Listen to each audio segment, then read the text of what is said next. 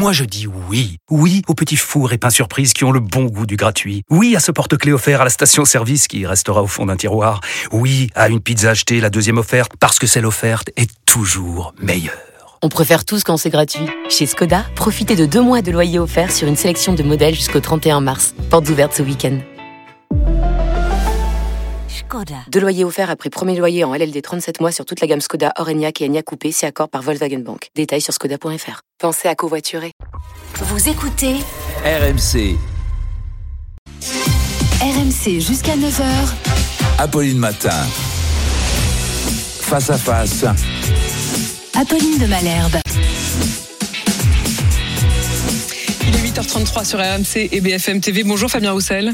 Bonjour Apolline de Vous êtes secrétaire national du Parti communiste français. Vous êtes également député du Nord. On va revenir sur toutes les questions de pouvoir d'achat, du diesel également et du geste éventuel de Total ou de l'État. On va revenir aussi euh, eh bien sur la question des grèves, des grèves éventuellement reconductibles. Mais je voudrais d'abord qu'on revienne un peu sur cette fin totalement folle de débat à l'Assemblée nationale. Vous étiez évidemment euh, dans l'hémicycle. Ça s'était euh, terminé vendredi à minuit. Et on découvre, on découvre qu'il y en a certains eh ben, qui picolaient pendant euh, les séances. On a reproché, et moi-même, euh, ici même, j'avais posé la question à Olivier Dussopt, on lui a reproché de faire des mots croisés, mais enfin, c'était peut-être pas grand-chose comparé à ceux euh, qui allaient picoler. C'est nos confrères du Parisien qui racontent qu'à plusieurs reprises, il y a des bagarres qui ont, éclaté dans les coulisses de l'Assemblée, qu'il y a un député qui a vu son collègue aidé par des huissiers partir vomir. Pour l'autre, c'est la présidente de séance qui, une fois le dîner, je cite donc le Parisien, une fois le dîner passé, n'avait plus toutes ses idées en place. Certains députés étaient ivres. Vous avez constaté ça? Sincèrement, non. Enfin, je je je, je vais pas mentir. Je, sincèrement, non.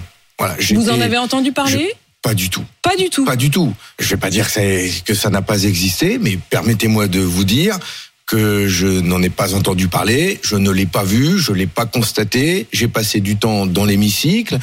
Quand j'étais pas dans l'hémicycle, je suivais les débats depuis euh, mon bureau Vous et je pas revenais. buvette, à la buvette Non, non, non. J'y ai passé peu de temps. Quand j'y suis, euh, je bois de l'eau avec Mmh. du citron frais et que ça. Et donc, euh, je peux, si vous voulez un constat d'huissier, euh, on peut vous le faire. Non, je vous le demanderai Non, pas, mais, mais justement, bon. d'ailleurs, les Non, huissiers, mais qui, se, pas ça, les enfin, huissiers qui se livrent non. dans le Parisien un récit, mais et ils disent, ils disent même qu'ils manquent de bras, qu'ils ont plus suffisamment de serveurs à la buvette, parce qu'il n'y a jamais eu jamais eu aucun, aucune mandature où il y ait autant, je cite un là, où il y ait autant de clients à la buvette. Ne réduisons pas les débats à l'Assemblée nationale à euh, ce qui s'est passé euh, dans l'hémicycle, euh, qui a donné une très mauvaise image de nos débats, ni à ce qui peut se raconter en dehors de l'hémicycle. Les débats durent de 9h à minuit, c'est long, c'est tendu. Ce qui peut parfois provoquer des excès, des coups de voix, des coups de colère. Dans l'histoire de la Ve République, il y en a eu. C'est regrettable. On s'excuse derrière. Voilà, ce qui se passe en dehors de l'hémicycle, euh, quand il y a de la fatigue, de la Oui, fatigue, alors, de c'est compliqué parce que vous dites Mais- on peut pas réduire à ce qui s'est passé dans l'hémicycle et à ce qui s'est passé en dehors. mais, Alors, mais d'accord, mais ça laisse ce pas que je veux dire, c'est que euh, on a un sujet quand même qui est la réforme des retraites, qui mobilise des euh, millions et des millions de personnes, de salariés extrêmement inquiets, avec une réforme euh, des retraites qui est imposée au forceps par le gouvernement. Et s'il y en a un à qui j'en veux beaucoup aujourd'hui, c'est au président de la République. J'en veux énormément au président de la République qui hier est allé à Rungis parler à des travailleurs et en leur en faisant appel à leur bon sens. On va, leur- avec on va les écouter parce que ce mot de bon sens, précisément, c'est euh, là-dessus que vous aviez euh, réagi dès hier sur Twitter, mais c'est un mot que vous aviez pu employer, vous, à certaines reprises. On va voir que visiblement, vous n'avez pas tout à fait la même acception Non. du mot. Écoutez. Je pense que tout le monde a du bon sens dans notre pays. Dans l'ensemble, les gens savent que oui, il faut travailler euh, un peu plus longtemps, en moyenne tous, parce que sinon on ne pourra pas bien financer nos retraites. Cette réforme, elle permet de créer plus de richesses pour le pays, parce qu'on va avoir plus d'heures travaillées. Si on a plus d'heures travaillées dans le pays, vous créez plus de richesses, vous réindustrialisez davantage le pays, et cette réindustrialisation, c'est celle qui permet de financer l'éducation, la santé. Vous pestez pendant que vous l'écoutez, Ah ouais. euh, Emmanuel Macron. Mais c'est parce que c'est tellement méprisant et méconnaître la réalité du monde du travail. C'est plus un président de la République, c'est un méprisant de la République. J'emploie ces mots parce que c'est ce que je ressens au plus profond de moi, mais comme des, millions de, Français, de citoyens, de salariés doivent le ressentir. C'est méconnaître euh, la dureté de beaucoup de métiers, dont ceux-là, les, les bouchers, euh, les, les Il était, travailleurs il de, était euh, à Rungis, donc de la l'aube. Tout à fait, euh, de l'alimentation, mais aussi, mais je vais pas tous vous les lister. On en parle depuis des semaines, quand même, des métiers difficiles. J'étais moi-même samedi, j'ai rencontré des personnes dans un- une soirée portugaise, allez à Roubaix. J'ai vu une Vous dame. passez des soirées non, portugaises à bah, Roubaix. Fabien mais, mais il suffit que les gens me reconnaissent. Mm. La première chose dont ils me parlent, hein, c'est pas de Mm. ce qui s'est passé à l'Assemblée, c'est qu'ils me parlent de leur vie. Hein, J'ai rencontré une dame qui a travaillé dans le textile et qui pendant 30 ans a déplacé des vêtements comme ça. Elle a euh, une épaule abîmée. Avec son, avec son bras, Voilà. elle faisait le, Donc, le geste sur quand la le président de la République dit, mais enfin, c'est du bon sens, on vit plus longtemps, on peut travailler plus longtemps, mais les corps, eux, les corps, les êtres humains, les co- Il a notre, d'ailleurs, euh, notre squelette, alors qu'il était lui, à Rungis, été alpagué par Oui, euh, oui. la députée du coin, Oui. qui est la députée Rachel Keke de la France Insoumise, et qui lui a dit à 35 ans j'avais le corps cassé. Eh bien, c'est réel, c'est réel. Et donc cette dame qui a fait ça, des gestes, qui a tiré des vêtements euh, pendant euh, 25 ans, elle a une épaule abîmée, ça s'appelle les troubles musculo-squelettiques, et son corps n'ira pas plus loin. C'est impossible de travailler deux ans de plus. Il y a eu d'ailleurs une étude hier de l'Observatoire de la mu- mutualité française sur la santé et l'état de santé des Français.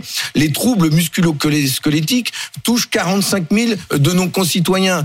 91% des Français dans cette enquête disent avoir des problèmes de santé au travail. La réponse du gouvernement, c'est de dire travailler plus, c'est du bon Mais qu'est-ce sens. qu'il aurait dû Mais faire comment- Qu'est-ce qu'il aurait dû faire pour vous, Emmanuel Macron? Il devrait, il devrait arrêter de s'acharner, il devrait lâcher, euh, lâcher du lest, renoncer à cette réforme? Non seulement il méprise le monde du travail, mais il abîme la En nation. même temps, il- va les voir, hein, là, hein. Honnêtement, il- vous pouvez pas lui faire ce reproche-là. Il était sur place, il, va les voir était avec eux, il était avec- au contact. Il va les voir avec son petit sourire narquois, leur dire c'est du bon sens à ceux qui se lèvent tous les jours à 3 heures du matin, quand lui il le fait une fois pour aller les voir. C'est ça qui est méprisant quelque part. Comme il avait dit la dernière fois, il suffit de traverser la route pour aller trouver du travail. Comme il avait une fois insulté les Français en les traitant de Gaulois réfractaires. Vous comprenez que ce mépris, Oui, mais ce alors, mépris des Français aujourd'hui. Si on est tout à fait honnête, et l'honnêteté m'oblige à le dire, j'ai euh, reçu hier matin, juste après cet, euh, cet échange et juste après ces euh, propos d'Emmanuel Macron, l'un de ceux qu'il avait croisé sur le marché de Rungis. Il s'appelle Christophe, il est grossiste boucher, il fournit les boucheries de toute l'île de France. Et je lui ai dit, je lui ai dit, mais vous avez entendu les propos d'Emmanuel Macron sur la réforme? Et il m'a répondu, mais nous, vous savez, on se lève tôt, on est des bosseurs, on n'a pas peur de bosser plus.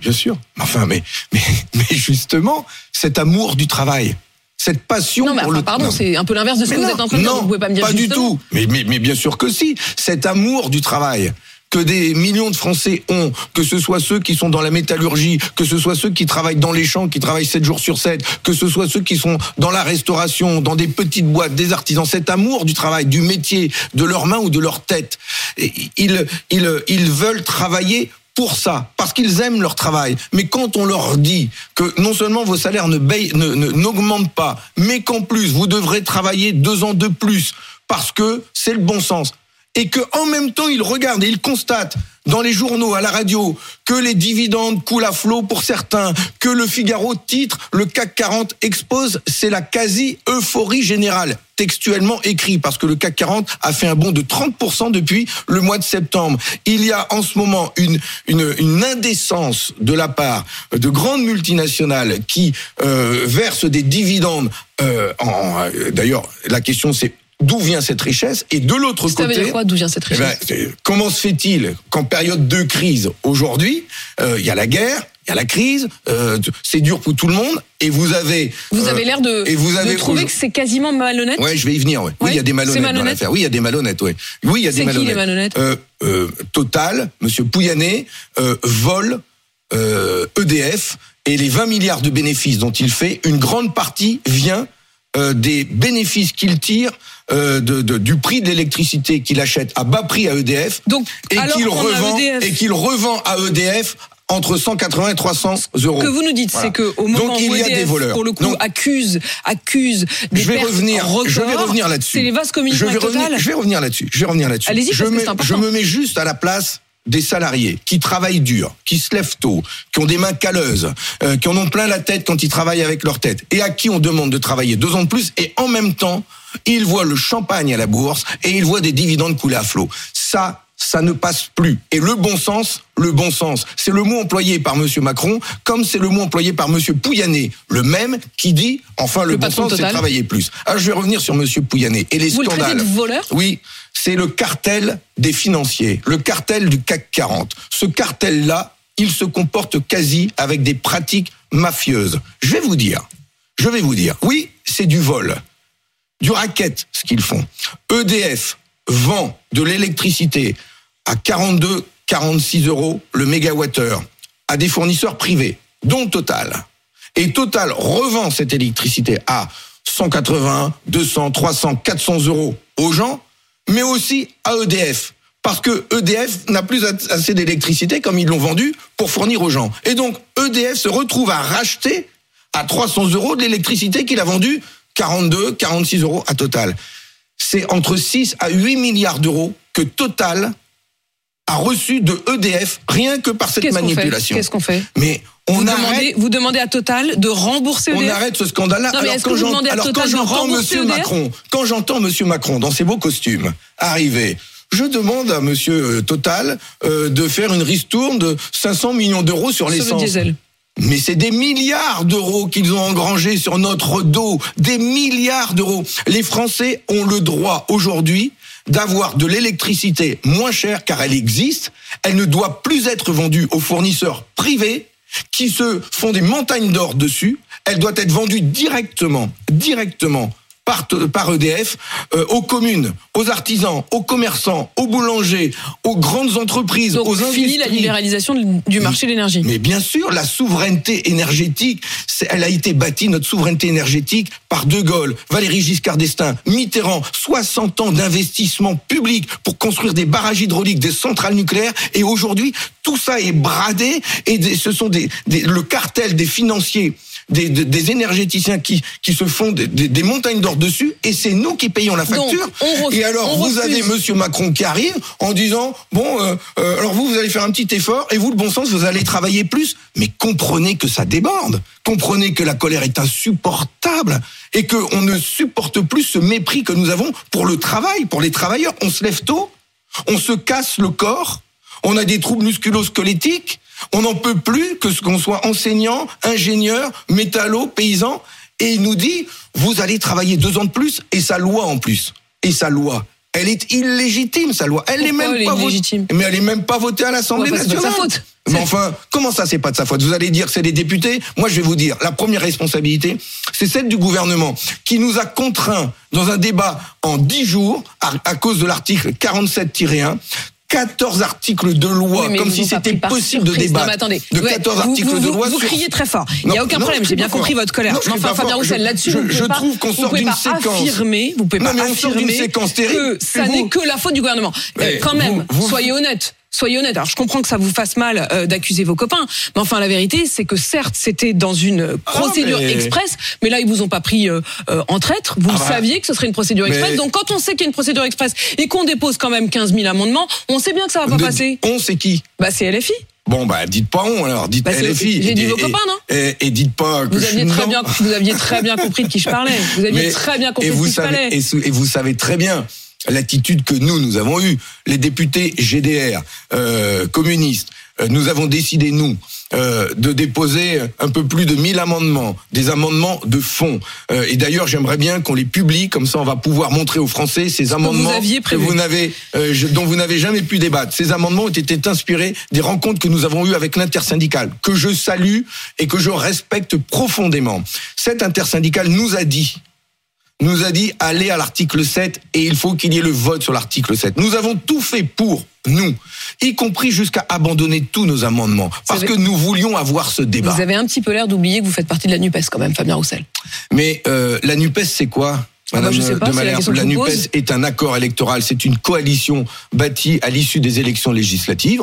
Et donc euh, euh, voilà, c'est bah non mais euh, c'est une coalition avec euh, des partis politiques qui sont pas d'accord entre eux et Hmm. qui peuvent être d'accord sur des sujets, pas d'accord sur d'autres. Et on a une stratégie clairement différente. Mais même au sein de la France Hmm. Enfin, il n'y a pas seulement une stratégie différente? Simple. Vous vous êtes quand même fait engueuler comme un gosse. Pardon, Fabien Roussel. Mais enfin, quand vous retirez, en effet, vos amendements avec le Parti communiste, vous avez quand même Jean-Luc Mélenchon qui réagit immédiatement sur Twitter et qui écrit, je cite, incompréhensible retrait des amendements du PCF. Pourquoi se précipiter à l'article 7 Le reste de la loi ne compte donc pas. Hâte de se faire battre? Ouais, mais non, mais ça c'est parce que Jean-Luc Mélenchon avait besoin de masquer les divisions qu'il y a au sein de la France insoumise, et c'est la raison pour laquelle il s'est pris aux Bah, Comme Vous avez si- bon dos, dis donc. Comme si, euh, bah bien sûr, mais bon, vous savez qu'entre Jean-Luc Mélenchon et moi, euh, il y a euh, eu des euh, des différences qui se sont exprimées. Je n'ai pas du tout et la même méthode ni les mêmes propositions Oui, mais- à défendre pour la oui, mais France. quand lui, mais quand ce qui lui, compte, euh, il va carrément de sa phrase pour vous critiquer Oui, comme ça, sais, ouvertement, bah, bah. vous n'avez pas l'air de le prendre si mal. Non, parce que mon sujet pour moi aujourd'hui, c'est pas de critiquer euh, Jean-Luc Mélenchon ni les députés insoumis qui ont fait ce choix de, de, de, de pourrir le débat et je le regrette profondément. Je, je, c'est pas du tout notre manière de faire de la Ils ont politique. pourri notre le débat. Oui, notre conception. Ce n'était pas notre conception euh, de faire euh, du débat parlementaire. Je le dis, c'est pas dans, dans, dans la manière de faire des, des députés communistes depuis que nous existons à l'Assemblée nationale et au Sénat. Mais pour autant, le problème aujourd'hui, c'est pas Mélenchon. Mélenchon, il est pas là. Il est pas là, Mélenchon. Le problème, c'est Enfin, pas il ça. prend beaucoup de place le quand problème, Le problème, Non, il de est pas là, il est pas là. Vous- Non, estimez non, qu'en fait, il non, il faut carrément qu'il se Mais non, taise bah, qui, qui, qui Voilà. discute avec ses insoumis de la stratégie à faire. Ils sont pas d'accord entre Mais qui se mêlent pas de votre stratégie à vous, quoi. En tout cas, nous, moi, nous avons fait le choix, nous, d'être unitaires et pas d'être solitaires. Nous avons fait le choix d'être solidaires de l'intersyndical. Nous avons fait le choix, moi. j'ai- L'intersyndical qui en veut beaucoup à Jean-Luc Mélenchon. hein, Vous l'avez entendu dans la, dans bouche de fait, Jean-Luc C'est bien de, pour ça que de- je de vous dis, Martinez. nous avons fait le choix, nous, de faire des meetings communs avec l'ensemble des partenaires de la NUPES. Tous ensemble, nous avons fait des Vous meetings allez continuer, communs. malgré Et j'en ai des- fait- des divergences de Et stratégie. j'en ai fait. Nous avons fait le Vous en choix. referez. Nous en, nous avons, mais je, je continuerai de mener la bataille des retraites. Parce qu'ils sont quand Et même je mis tout le monde à continuerai. dos. hein. Mais- Si vous restez copains, vous, avec savez, les syndicats, je discute. c'est pas du tout le cas En tout cas, je discute avec euh, Marine Tondelier, je discute avec Olivier Faure, je discute avec les parlementaires socialistes Mm. écologistes, je discute avec Patrick Caner au Sénat, avec Eliane Assassi. Euh, depuis le mois d'octobre, euh, nous avons travaillé ensemble, les sept groupes de gauche écologistes du Sénat et de l'Assemblée nationale, pour définir quand je vous notre entends- stratégie, nos, nos- les meetings communs, le décryptage de la loi. Euh, il y a eu un travail remarquable qui a été fait par Clémentine Autain, François. Ruffin, euh, Patrick Caner, euh, le lance Pierre d'Ariville chez moi. Tout le monde, on a tous mouillé la chemise. C'est ça qui préoccupe. Eh bien, moi, je souhaite. Donc le problème, c'est cette- pas la NUPES, le Mais problème, c'est Jean-Luc Mélenchon. Le, le, ce que je souhaite, c'est pas parler des problèmes, mais de Mm. Je montrer ce qui votre regard que, Eh oui. que, que vous estimez que j'ai pas forcément tort, mais que vous voulez pas forcément le dire Mais parce euh, que tout haut à mais ce permet- micro. mais, permet- mais- mais permettez-moi de mettre en avant ce qui est pour moi important. Mélenchon, c'est pas sûr. important. Ce qui est important, c'est que nous ensemble, on va continuer de travailler. On va continuer d'aller voir les Français. On va continuer d'être rassembleurs. Écoutez-moi, on va, on continuer d'être rassembleurs pour deux, unitaires pour deux. Nous, c'est ce choix-là, celui de l'unité, pas de la division. Nous, c'est ça. Et ce qui est important maintenant, c'est le 7. Et le 7, Le 7 mars, prochain. journée euh, C'est une journée- d'une France à l'arrêt, voilà Oui. ce que demandent tous les syndicats, Et- Laurent Béringer, Philippe Et ce Martinez et, tous choix les autres. que fait l'intersyndical, qui est un choix historique, notez-le, ça fait 50 ans au moins que ça n'est pas arrivé dans notre pays, bien avant 95. Il faut retrouver une date où une intersyndicale avec la CFDT appelle à l'arrêt du pays. C'est historique ce que nous vivons. Pour beaucoup de salariés, je le dis, nous vivons un moment important de notre pays. Ce qui compte, c'est d'être unis, justement. Donc c'est pour ça que je souhaite mettre autant l'accent sur cette union du monde du travail. Elle est essentielle pour aller à la victoire. Je crois que nous pouvons gagner.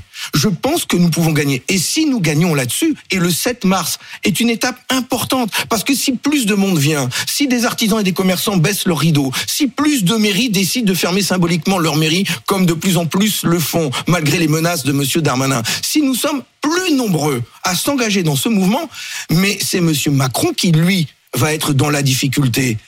Et on verra s'il continuera d'afficher son sourire narquois. Mais il y a aujourd'hui besoin d'être encore plus nombreux le 7 pour montrer que la détermination, la force, le calme, la sérénité, elle est chez nous. Deux questions encore sur cette grève et sur l'essence. Sur cette grève, est-ce que vous estimez qu'elle doit être reconductible? Ce sont les salariés dans leur filière, dans leurs entreprises qui décideront de reconduire ou pas. Sur le diesel, Et je respecterai leur choix. Sur le diesel, on a bien compris que vous estimez que Total a volé avec des méthodes mafieuses, voire même du racket. Mais est-ce que sur la question du prix de l'essence, est-ce que comme Emmanuel Macron, vous estimez qu'il doit faire un geste sur le diesel? Il doit bloquer les prix, mettre en place une taxe flottante qui euh, fonctionne. Euh, on m'a dit à l'époque quand j'ai proposé ça, ça coûte cher. Bah, quand on voit les dizaines de milliards d'euros que l'État met, c'est notre argent quand même, euh, un coup par-ci, un coup par-là, et quand je vois les, dizaines de milliards d'euros que se font euh, les profiteurs de guerre, les Total et autres, alors oui, oui, il y a du gras, il y a de l'argent là-bas qui devrait servir à baisser le prix de l'essence. Et d'ailleurs, je, euh, je me permets de m'adresser aux automobilistes qui vont, en plus du prix de l'essence, souffrir des ZFE, les zones à faible émission dans les grandes métropoles. Je salue la ville de Lyon qui a fait le choix de reporter, d'un de- an et notamment grâce à la pression de maire, dont Pascal Picard, la maire de Vénissieux, la maire communiste, Mhm. donc comme quoi on est utile, et je souhaite que dans toutes les ZFE, aujourd'hui, on recule euh, l'âge, euh, le, le- le- Le- la, date de mise en œuvre. C'est comme les retraites, La mais- date de mise en œuvre de Ouais. cette réforme, car beaucoup d'automobilistes... Vous appelez toutes les agglomérations oui. à faire une pause dans oui, la mise en place c'est des une ZFE. bombe sociale. Je- J'en rends compte, vous savez que je fais mon tour de France, j'étais à Metz Non, mais on les encore entend, hein, lundi. sur RMC tous les Mais matins, il ceux qui me n'ont pas les moyens de changer On de n'a voiture. pas de voiture de critères 1 et 2, on a une voiture critère 3, 4. Même à Paris, il faut arrêter et les ZFE. primes et les primes ne, les primes du gouvernement ne sont pas suffisantes. Partout Il faut donc les repousser. Il faut que l'État mette une prime à 10 000 euros et il faut que l'État bloque aussi les prix des véhicules parce que Renault a profité de la dernière prime de reconversion Macron pour augmenter les prix de ses véhicules. Pause sur toutes les ZFE de France, je l'ai oui, bien entendu. La France est en souffrance. Il faut pouvoir réconcilier et protéger les Français. Fabien Roussel, secrétaire national du Parti communiste et député du Nord. Merci d'avoir répondu à à mes questions. 8h53 sur RMC BFM TV.